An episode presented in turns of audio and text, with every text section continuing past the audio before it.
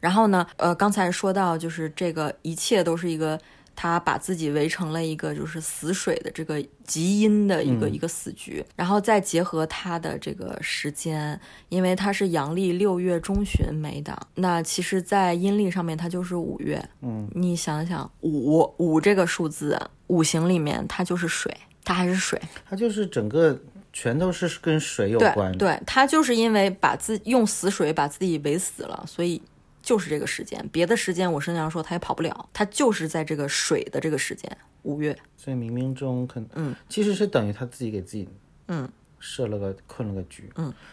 所以我我刚才有一个阴谋论，就是嗯你说有没有可能是他的仇家什么的，然后他一个上班的暗示？他，给他一些建议，说，哎，你看你在家里多种点植物啊，水培多好啊，然后你看你这里多围点儿，因为感觉像你刚才介绍的这些东西，感觉像是很专业的布局，哎，有没有？嗯你们有这种猜测吗？我没有，我们没有这种猜测，因为就是，呃，首先得就是没有生活经验，对他肯定是没有生活经验。然后呢，他其实就是我前面对他那么信任，是因为就是首先他房租什么水电他从来没有拖欠过我。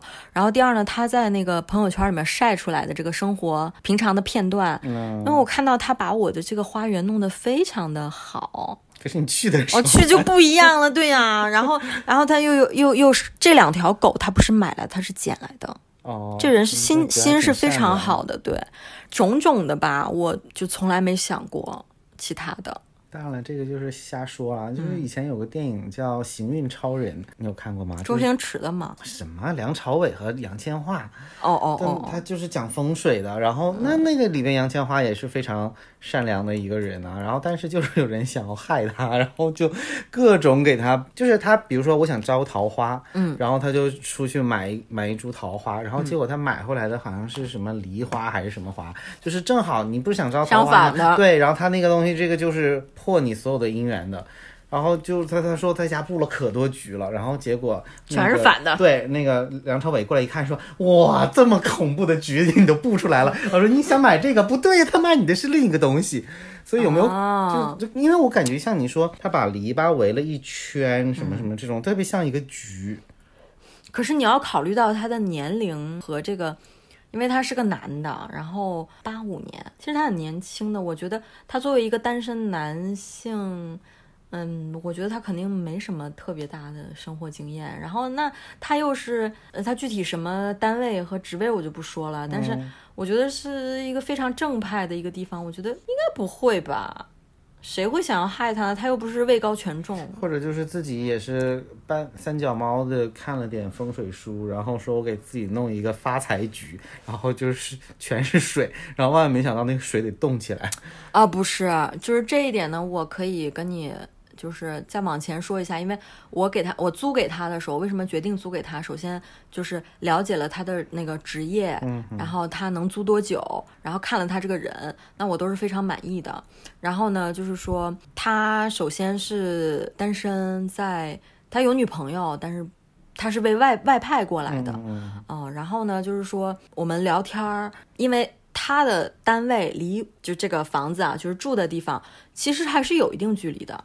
就他完全可以租在单位旁边的地方，那个是其实是已经接近中环了，是更方便的地方。但他就看中了我的这个房子，因为他觉得他可以把生活过得更有滋有味一点。就是比如说我的这个花园呐、对对，嗯我觉得他本人是对这个生活的这些情趣是比较追求的。那是啊，养这么多花，嗯，是这样的呃，所以植物其实也是阴的，对吗？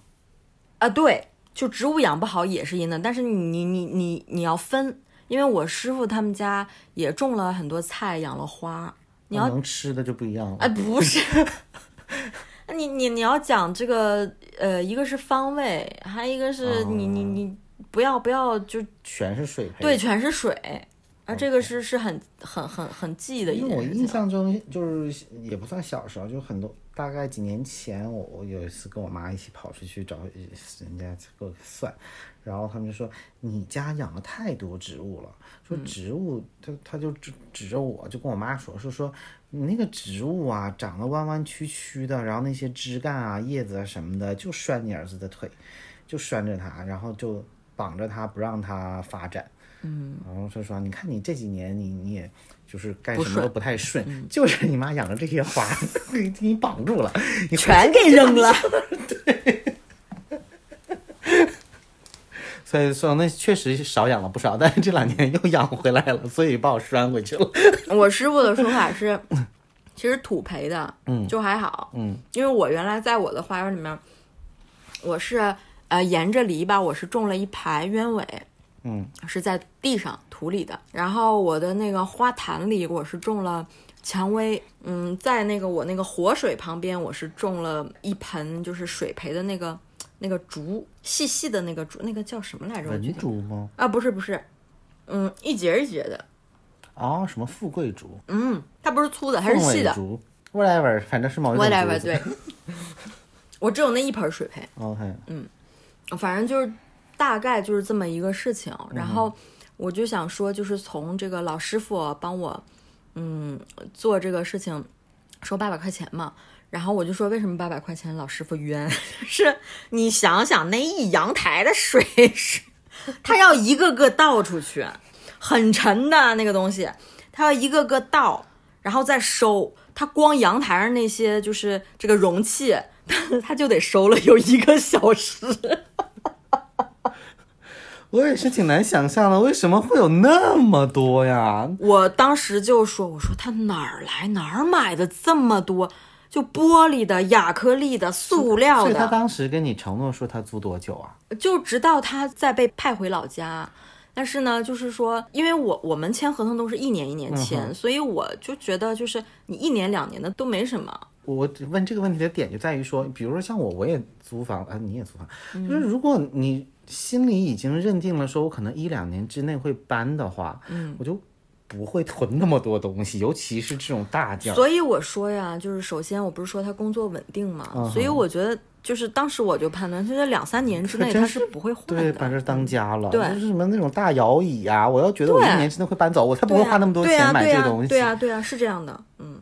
然后呢，就是我不是前面我不是说就是这个非常顺嘛，嗯就首先是呃管家很顺的就帮我找到了这个非常善良的老师傅。然后第二呢，我一看这个家里的这个卫生情况，我就想说我赶紧找个保洁，但是这个保洁我心里就没底，因为一般保洁阿姨像这种。因为这个叫就是收尾的这个这个保洁，因为它是大活儿，嗯，呃，你不你不提前预约的话，很多时候是嗯有有点那个困难的，尤其那时候是周末。然后呢，就是呃，我们管家就跟我说说，那物业的保洁肯定是不行啦，说他说你要不旁边家政公司试一试。那我其实就抱着一个试一试的心情，我就我就去了。去了之后，非常顺的是，经理就直接跟我说说有一个阿姨现在正好有空，就住在你们家对面，随时能来。就住你们家对面还做阿姨啊？就他们家 那我们外环的房子也没有多贵，那还是挺贵的。然后所以就是说，呃，阿姨就是就我们打了电话，十几分钟阿姨就过来了。然后就是比如说，她是先收拾一楼，啊，然后他收拾二楼的时候，这阿姨就上岗了。对对对所以就是老师傅扔完东西，阿姨这边也就开始打扫的差不多了。啊，嗯，所以就是整个这一天都非常的顺。我原来都计划说可能回家都得九点十点了，结果七点多就完事儿了。哇，嗯，非常的顺。再说一下，就是师傅这边送送人呐、送走，嗯，这个过程，就是说，因为呃，具体的这个师傅没没让我进去嘛，他就觉得因为我说我不舒服，师傅说那你就不要进来。呃，师傅后来跟我有交代，就是说，他说小伙子非常的善良，就是因为他遇到过那种非常难缠的，而但是呢，小伙子很善良，就是说一送就送走了，祖师爷一来接，他就跟着走了，就没有做过多的哦纠缠。啊，所以其实他是能量，他，嗯那就是他，他其实也不是看到，他是能感受到。对对。那我师娘能看到呀？你知道我师娘跟我说什么？嗯，哎，这个就是呃，不相信的人就不用听哈。我师娘说，她早就跟我师姐说过，因为他们认识我师姐比我早嘛！就是我师姐刚搬来，那就等于是我也刚搬来半年。我们家呃楼下是有一排那个商铺的，嗯然后这个商铺呢上面是有房檐的，嗯，其实那里的那个光线是不太好的，加上比如说阴雨天呐、或者什么那个，尤其是傍晚的时候，那里是非常黑的，就是即使有那个照明啊，其实它也算是在房檐下，然后里面，而它是它其实算是比较阴的了。我师娘说，她来一次就能看见一次，就在我们家楼下的那个商铺那个房檐底下，一个红衣服的。就是那个他是一直在那儿。一直在，因为没有人送他走啊，他就一直在。哦，是这样。嗯嗯所以就是我认识我师傅的时候，我已经搬走了嘛，所以就没有帮我的房子做什么事情。但我师姐的房子，我师傅是做过结界的，哦，就不受这个外面的干扰。明白。嗯还有就是这些都是我们后来交流，我师娘跟我说的。因为这个房客是我的第三任房客，前面那两任房客也不太正常嘛。而具体我不知道有没有跟你说过，应该没有，反正有一个吐槽过嘛？对对对，哦吐槽过。然后我师娘就给我捋了一遍，我浑身鸡皮疙瘩。所以其实跟你房子有关不是跟我这前几前面有关系，啊。来，我要我要仔细这段讲一下。让大妈说。这段我们好好说。是首先，那我搬走了之后，我才认识我师傅，所以我这个房子没有做过结界啊。首先是这样，然后我的第一任房客是个小女孩儿，这小女孩儿是个基督徒。啊，然后呢，我去验收房子，就是他搬走了之后，我又没多想了，我是发现他在我的门，就是大门入户门，贴了个十字架，十字架下面写的“神爱世人”。嗯，那、呃尊重他的这个这个这个宗教信仰嘛，我也没多想。我师娘就跟我解释，任何的宗教符号，嗯，任何宗教符号不可以贴在门上的。啊，这样啊，对，因为这个东西，那他们基督教他不相信这个，那就算了。嗯，可是，在我们的体系里面，这个东西它是一个符号，它是有能量的。毕竟它是上帝，它是耶稣的这个能量，它是会吸一些东西过来的。也不是说它吸一些东西不过来，比如说一些东西路过，他看到这个哦，有这个标志，有这个能量，我可能到这里来，我受到庇护，他就进来了。哦，所以我师娘说，从你第一任房客开始，他这个十字架一直挂在那里，就有问题了。他可能就吸了一些东西进来。所以后来其实你有没有把它摘下去？我当然摘了，但摘下去的话，其实它磁那场晚了，已经吸进来了。哦，然后呢，他说，所以你的第二任房客也不正常。我第二任房客怎么不正常？我跟你说了吗？没有，他们是呃签了一年的合同，然后因为房租是负三押一嘛，但是他们直接是负六，就是给了我半年的房租。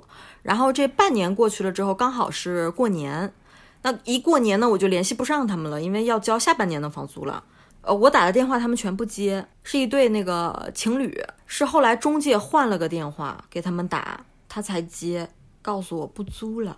那你不租说一声嘛。他就不说，他就直接走了。你说正常吗？不正常，就那个时候他已经搬走了已经搬走了，人去楼空了，可是不给我任何的交代，啊，就怕你扣那个，那你押金也他押，金也不要了，你 明白吗？但这很那你听起来就像遇到了什么不好的事儿，连忙跑路了这个意思。所以我师娘说，你看你第二任房客也不正常，但具体是什么影响到他的，我们不好说。嗯哼，直到第三任出事儿了，嗯，就可能是前面有积累，然后加上他自己又做了很多局，嗯嗯。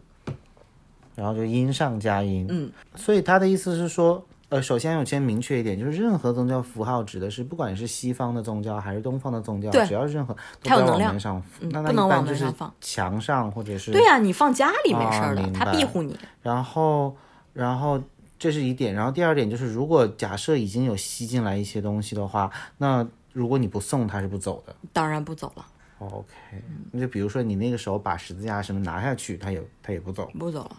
嗯，他磁场已经在那儿了。OK，然后就是，呃，我师娘跟我说说，不是说这个他很善良，就是把他送走，他就直接跟祖师爷就走了。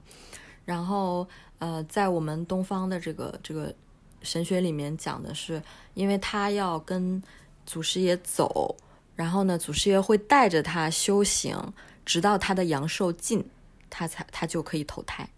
他要在、哦对对他要在世间要修完他的阳阳寿，所谓的世间是指人间咱们这个，是是人间。他依然是以能量场的方式存在。，但是他是被祖师爷带走的。OK，、这个就我就变成了一一个怎么说想提问题的小白，嗯，那就是因为你上次节目里边有提到过，就是说有了信你们的这个信仰，嗯，然后就是比如说百百年之后，然后可能就是去到啊，我我有个宿舍，对、嗯。那一片地方，对，那所以刚才你提到的就是他被祖师爷带走，其实不是带往那个地方。啊，不是，因为他不是信仰这个的，对，因为这个算是呃，我们求祖师爷就是等于说拜托他，你帮我去给他，OK。是的，嗯。OK OK。那再去投胎这个事情和你刚才说的，比如说去了某个宿舍，那个事情是冲突的吗？不冲突。那他不是我们茅山派的，不是不是，我我我的点在于说，就比如说像你们有了信仰的这个的，那你去了那个宿舍，那你就不投胎了，就住在那儿了，是这个意思吗？嗯，你想修行就修行，你想再做人就再做人。哦，是可以自己选择的。嗯，你确定不是你自己编的？我是这么理解的。你可以下次再去确认一下，因为我觉得你答的不是很笃定。然后，如果他没有信仰的话，首先他就去不了宿舍。对，然后呃呃是这样，呃，这么跟你解释，这个宿舍的意思是说，我要是没有宿舍，我就孤魂野鬼。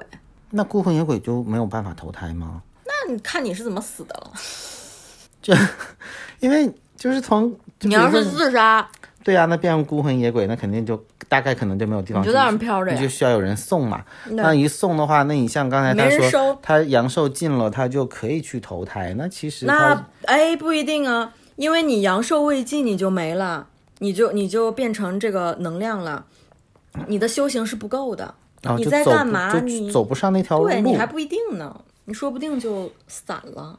哎呀，这个又我们变成一种人人人生观和世界观的一种探讨啊，嗯就是那你说，反正没了都没了，散了就散了呗。那这不是宗教信仰的？所以宗教其实还是想告诉你说，这片能量其实还是你，然后你你还是希望能有一个后续的美好的一些宗教是靠什么来控制群众的？是靠你靠未知呀。很人都怕死，都怕死和死了之后他未知的东西，他才可怕。然后所以才希望你向善。对呀、你做好事儿哦。那佛教告诉你，你就做好事儿，你不要造孽，你就积福报，你下辈子好上上三路，对吧？你不会去去投下三路，一样的。但是比如说现在有很多人，我甚至举一个偏一点的例子啊，就是我之前有刷到一个抖音，就是说艺术家的问题，就是有很多人其实是希望死后留名，像什么梵高这种，当然他可能生前的时候也未必说我死后会留名，但是他还是也没有说我一一昧一味的要去追求当时很流行的那种呃艺术风格，我就画那个东西，然后我多赚点钱，他没有追求这个，他就是说我要做一个纯粹的。画我喜欢画的东西，这样，然后结果你从现在历史的眼光往回看，哦，他因为这样做了，所以他才成就了伟大的艺术，他才成为千古留名。但是有很多商业艺术家，举几个例子啊，可能是像什么草间弥生啊，或者是这个，呃，那那个画那个小太阳那个叫村上隆，就啊大家会会把它呃归类为说它很商业，然后它的东西可能艺术性没有那么高，尤其是像什么不走波普这一块的，就是它只是在思想上我反对以前的某种。精神，那我我就是印刷品，我就是复制粘贴，就是这个东西。那你从艺术性上来讲说，它可能它是有一个学术的思想在那儿的，但是你说从艺术的那个难度啊、创意啊，可能都没有那么多。那呃，所以学界有一部分认为是他现他可能现在这个时代，他活着的时候他很值钱，他赚了很多钱。但是他可能这个时代过去了，当然他历史上可能还是会留名的，但是那个名到底有多好，或者说他的作品有多打动人，就可能就没有。嗯，所以这这是我举的这个例子，从艺术这个角度上来说啊。但是你反推到就是做人的这一块，宗教告诉你你要做善事，然后你后辈子你才会怎么样。那有的人觉得。我今世我 就做奸犯科，我就赚一些昧良心的钱，我我就过好生活，我管下世呢，对吧？我不管他。所以啊，这就是有信仰和没信仰的区别那嘛。那就就是，但是现在这样的人很多呀，而且那那那控制不了他们，他们愿意干嘛干嘛你。像反推到艺术界什么的，也是艺术界，我刚很多人我是这样理解的么。就觉得啊，我下啊我才不 no, 想 no, 名.垂千古呢。No no no no no，、我我我跟你说，这些人呢，首先不论你说的草间弥生也好，梵高也好，就是梵高他也是想赚钱的，他当然想卖钱，只不过他这个人比较偏执，他是神经病，他偏执，他才一直画那个那个他的那个那个，他不像莫奈，因为莫奈他人家有家底儿。啊，人家有呃社会关系，他不像梵高穷了吧唧的。梵高当然也想像莫奈一样，那退休了能买个花园，他当然想，可是他偏执。他的艺术成就是他死了之后，后面的人发现，哦，原来他这么独特，才给他安的。他当时一文不值。啊，对呀、对呀、但是比如说他如果当时知道了，就是啊画莫奈这样可以赚钱，他可以按照那个风格去画呀。他不想啊，因为他偏执。那不就还是嘛？就是这个事情，你没有办法说谁谁因谁果嘛。你现在只能从你现在的眼光反推，那你就说他可能就是因为他偏执，所以才造就了以后的他，对吧？这个就没有先后的顺序了。当然，我只是刚才举了一个这样的一个我我例子知我我能理解你想说的事情，就是他们是想当下不想未来的。对，归根结底说，无论是中国信仰还是西方信仰，他都为了说你以后有个好归宿嘛。可可是但现在有很多人就觉得我我唯物主义，我不信那些东西，我就要这个世界，过得好。所以我我就想说的是，其实这是两个层面，一个是我们为什么就是有教徒，嗯基督教徒也好，道教徒也好，佛教徒也好，因为我的思维方式就是这样，我会想到，可是这些人他没有这个思维方式，他就没有吗？这是很简单的事情，但是艺术它又是另外一个层面。比如说草间弥生，我就想赚钱啊，我这个能卖钱呀、啊，当然，，OK 了。曹曹曹曹金生这个也也不是很恰当，他他也像你说的，我我看了一个介绍说他他他也是精神不太正常，他就只只会画这玩意儿，，那他们偏执啊，不是他连偏执都不是，他就只有这玩意儿。所以就是他，他可他比梵高幸运的是，他现世有有人承认他。啊对的，对的，对的，对的，是这样的。因为梵高那个时候刚刚开始，那个印象派都都不入流的东西，没有人承认他们。算了，我可能这个例子举的不太对，但是你你懂我的意思。其实我只是想说，有的人可能只关注那现世这个东西，啊，当然了。那你说那些大贪官儿，那些杀杀人的、作奸犯科的，他当然不想以后了。是你给我怼没了。我甚至 我再给你举个例子，敬爱的周恩来总理对他的夫人邓颖超说过一句话：“我至此一生都是坚定的唯物主义者，就是意思我相信科学，我不相信那些神了乱七八糟，但唯独对你，我希望有来生。”好浪漫啊！这句话我知道了。嗯，就是这个意思啊。其实说破大天，对那个死啊，或者是对死后啊，或者对来生啊，其实是人对未知的一种美好的向往。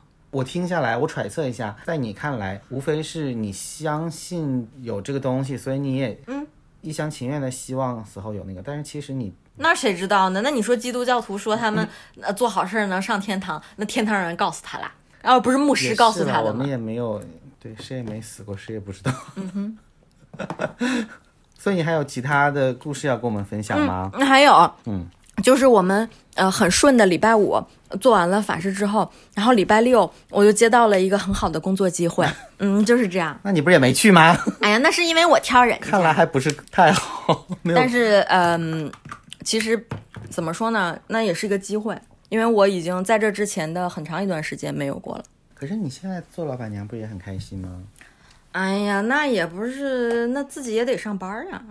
那你这个不算上，也也是上班啊，只不过工作内容不一样而已啊。那倒也是啊，可是 我从一个设计师变成了一个前台迎宾，我我我我我工作内容不一样，可是而且我又不能永远指着他喽。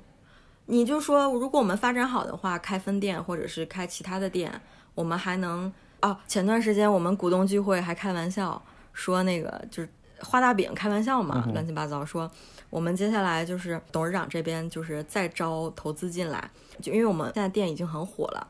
然后呢，到时候再招股东进来，然后每人那个最低十万，凑够凑够一个亿，我们每个人一千万跑路。对啊，听起来像庞氏骗局。然后我们就说一千万我够了，我走，哎，我不留，哎，再见。就是这样。对，顺便说一下，燕儿的店在上海现在已经是网红啊，人气小网红。嗯，那人人气非常火，就是经常在首页上看到推荐。你要你要打个广告嘛，所以说可能也没有太多人听。啊，我们的小店叫做欢饮光临，饮呢是这个饮酒的饮。我们主要经营的项目是台湾小吃，非常地道的台湾小吃哦。因为我们的老板娘跟厨娘是呃从事餐饮行业十几年的这个正经的台湾人。然后呃，包括如果您过来呢订这个 VIP 包房呢，我们还是有一些定制菜啊，私房菜非常的厉害，包括这个东东星斑啦啊龙。等啦啊，这个呃梅花排骨啦，然后各种老鸭汤啦，我哎，我们老鸭汤里面非常的特别哦，它它里面会放一种叫菜谱的东西。那这个菜谱呢，我们理解的它就是个咸菜，哎，它不是。我告诉你们，我们进的菜谱至少是二十年的陈年老菜谱，这个东西。没了就没了，所以呢，去年我们已经把二十年的老菜谱卖完了，今年是十五年的，再之后就没有了。我怎么感觉你要给我来一段切大骨？你知道他在我身边手舞足蹈。不过确实是非常值得去打卡的。如果有有人来上海旅游啊，或者是干嘛的，我觉得他们店非常值得一探。因为你现在也去不了台湾，但是你可以在上海吃到非常地道的台湾味儿。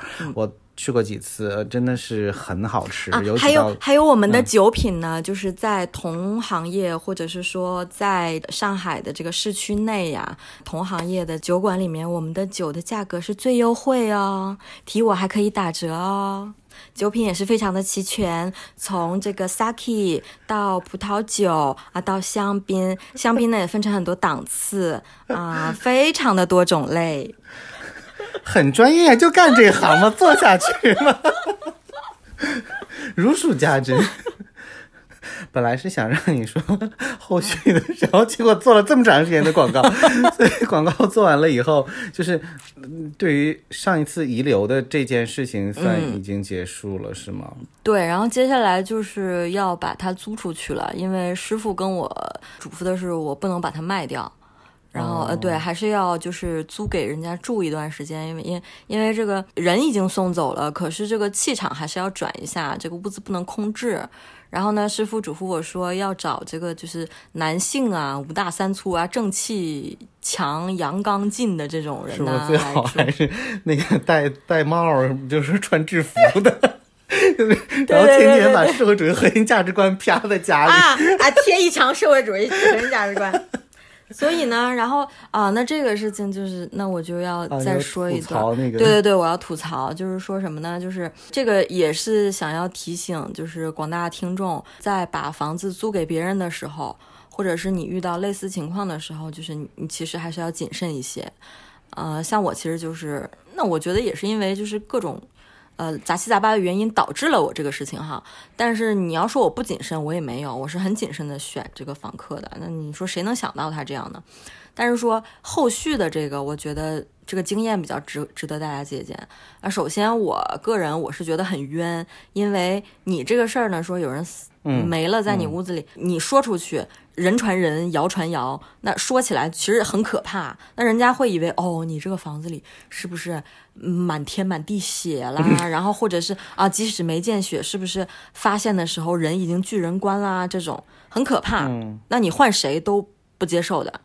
但是呢，我冤就冤在他没有。嗯，第一没见血，第二人没。嗯嗯，最多是硬了。嗯，对吧？然后呢，就是说。呃，首先这个这个事情它本身并没有那么可怕，然后第二呢，就是说，那我该做的事情我也做了，重新装修我也装修了，家具我也重新买了，花老多钱了，哎呀妈呀，心疼啊！所以这个事情我我还是要往外租。那我呢，其实不希望这个事情传出去，因为毕竟我的邻居们都不知道这个事情，嗯，等于是这个事情在上海的人只有我、警察和物业知道。嗯，最多还有我师姐知道，没了。旁边的邻居，对门的邻居，没有人知道，啊，他们在群里传，结果最后也都是没有。OK，嗯，因为首先物业不会跟他们说，第二没有人有确切答案。嗯然后呢，就是这个事儿呢，就是你说那个时候大家都是刚忙着那个解封，谁会就是想这些事情嘛？没有，所以我就拜托了我们就是这个呃楼盘自己的这个租售中心，我们有自己的租售中心，我就拜托了他们，我没有去找这个原来的某家嗯啊、某啥去帮我这个委托，然后呢。好笑呢，就是说这个跟我对接的就是我们自己的这个租售中心的这个经理呢，他有一点点不太靠谱。然后呢，我就觉得就是那他这么不靠谱呢，我就其实我还是比较信任这个某家的，我就去联系了他们。然后呢，很快他们就有回音，就是因为他们这个大机构它还是不一样，嗯、他马上给你回音。然后呢，就马上就有这个销经理来联系我，那个小姑娘，一个小姑娘来联系我。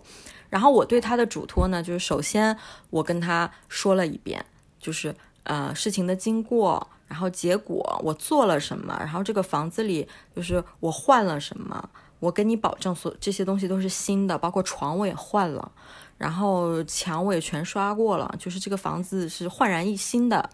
我我又花了大力气去那个清洁，啊、所有不该有的东西我全扔了。嗯。然后呢，就是说，如果租客他有需求让我添某样家具，因为我那些桌子我也扔了，就我自己的桌子我也扔了，因为我有两张红色的桌子，我师傅不让摆，说红色的桌子是，哎，小知识点，红色的桌子是煞，不能摆。嗯嗯，然后我就给扔了嘛，所以说家里现在是没有桌子的我我打断一下，红色的那比如说那个就是红木呢？啊，那不一样，那是木头，啊嗯，是温的，啊，就是如果你刷成了红色的，对对对对那那柜子什么的呢？也不一样，啊，就是红色是很呃，忌讳的。谨慎的一个颜色。嗯嗯嗯。然后就是这个，我我对他的嘱托就是说，那你看我已经做到了这个程度，那我对你们这个中介的这个期望就是说，你作为销售经理，你帮我找房客，我也不着急，你能帮我找得到就找，你找不到你慢慢找。首先，我不希望这个事情被你的这个同事们或者是同行的人就是传出去。我说你理解我意思吗？他说理解。好嘛，过了两天，我接到了一个电话，哎，他们同公司的啊，一个男生，他一跟我交代他是谁，我就火了，因为我这个房源他传到网上了，那他这个范围内的这个公司他都看得到。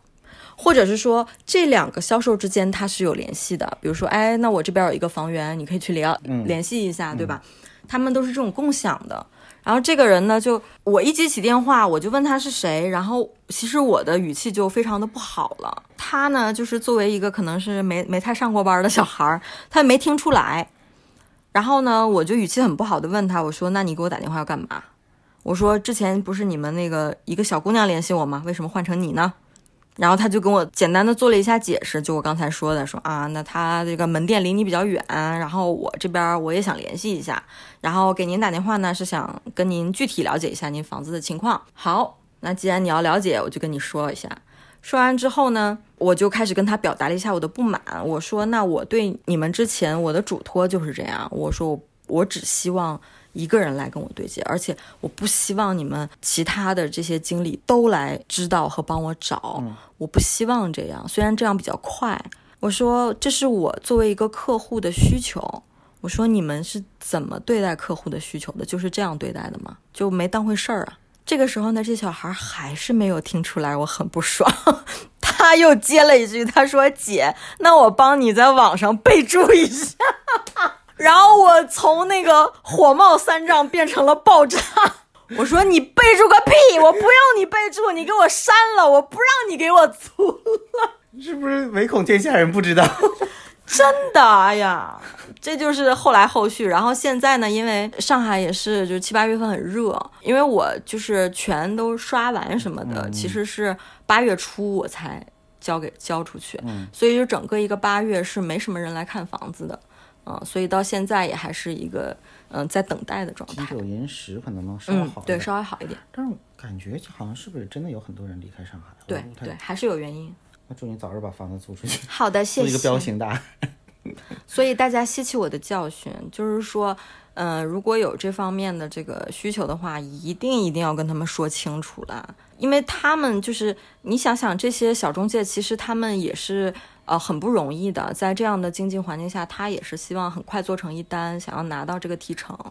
嗯，其实你能理解他们的心情，可是你不把客户的需求当回事儿，我觉得也是对你们自己如果他就是以讹传讹，或者说他对他把这些信息其实散出去的话，对他成交没有好处、啊对没有好处，所以这脑子不清楚。嗯，瓦特了。对瓦特了。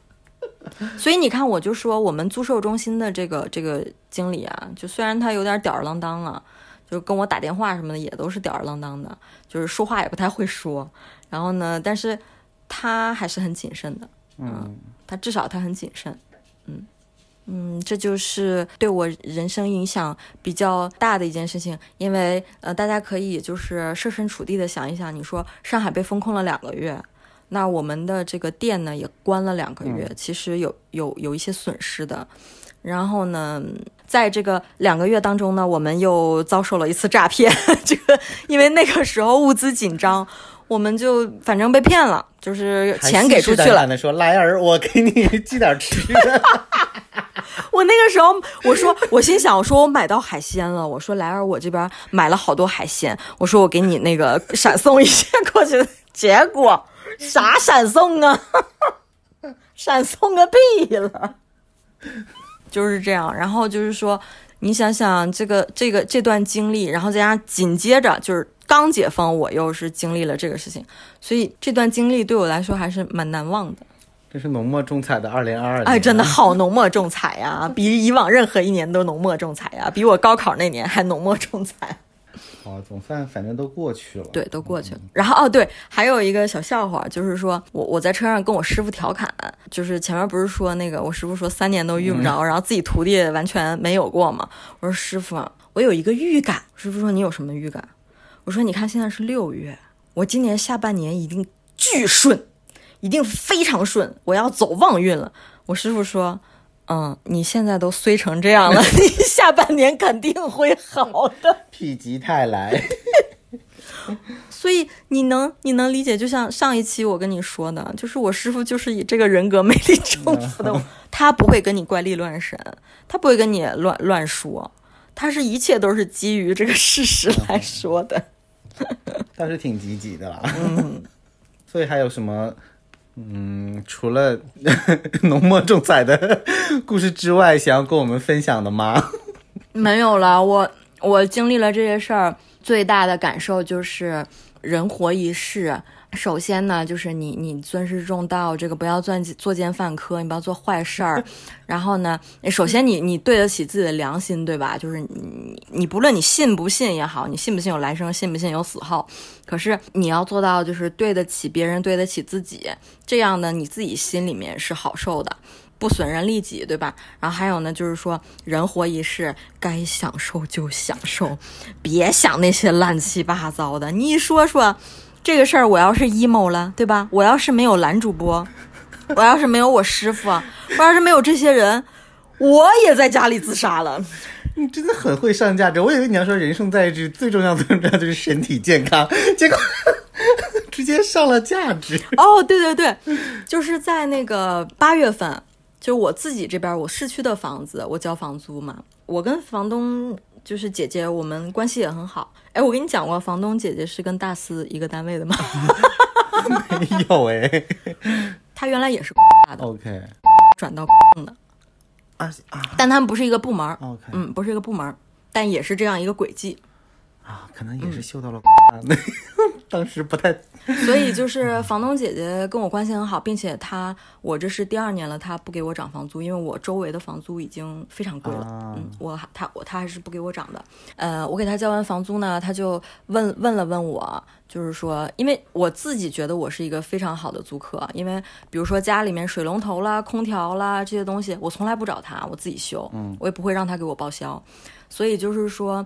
嗯，我房租也按时付，所以我们关系很好。然后他就问了问我，他说最近怎么样啊？他说还好吗？然后我说我挺好的，你不用担心。但是我自己的房客不太好，我就跟他吐槽了一下这个事情。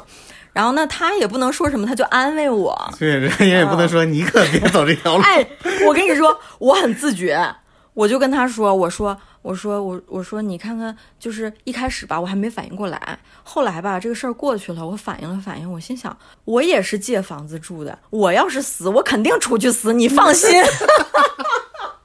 我肯定不连累你。不是，你想想，他如果出去了，见着阳光了，他就不会有就有这个想法了。真的就是，算了，都是结束。嗯，好的，那就谢谢燕儿硬要来参加我们的节目，不客气，也算是给上次卖关子，嗯，做了个句号，嗯嗯嗯不对，是感叹号。浓墨重彩的感叹号。希望下次还有机会让燕儿来参加节目，然后我们电台马上就要一百期了呢。啊，所以我本来是想说劳烦一下男主播，就把我这一期叭叭的内容给我剪成三期，让我占个第一百期。第一百期的时候，看看是不是可以连个线，然后邀请大家一起再来一个。好嘞我，这次没有人参加了。好了，感谢大家收听，谢谢谢谢大家，拜拜，拜拜。，Milky，拜拜。啊，对了，我最最后再插播一段广告是什么呢？就是这个屏幕前的听众呢，如果有一些，比如说法事啊啊，这个 这个啊，对这个这个人生啊这些这个呃有一些迷茫呢，可以联系我，因为我师傅的道行非常的深，而且我师傅有国家几级这个心理学那个呃咨询师资格证。有有各方面的这个心理这个这个需求，可以来找我哟。我没有提成哟，我只是为了我只是为了做好事。越来越像此地无银。好的，好的，不过确实还你想想，我师傅一个道士，他考了心理咨询师，为了合法，也 也是上辈子，足以看出来客户不太好搞。好的，也是个挺有用的信息啦。这样就是，比如大家有什么想不开的事儿，你想想，还有道士能救你。对，嗯好的，谢谢，谢谢，谢谢，谢谢大家，拜拜，拜拜。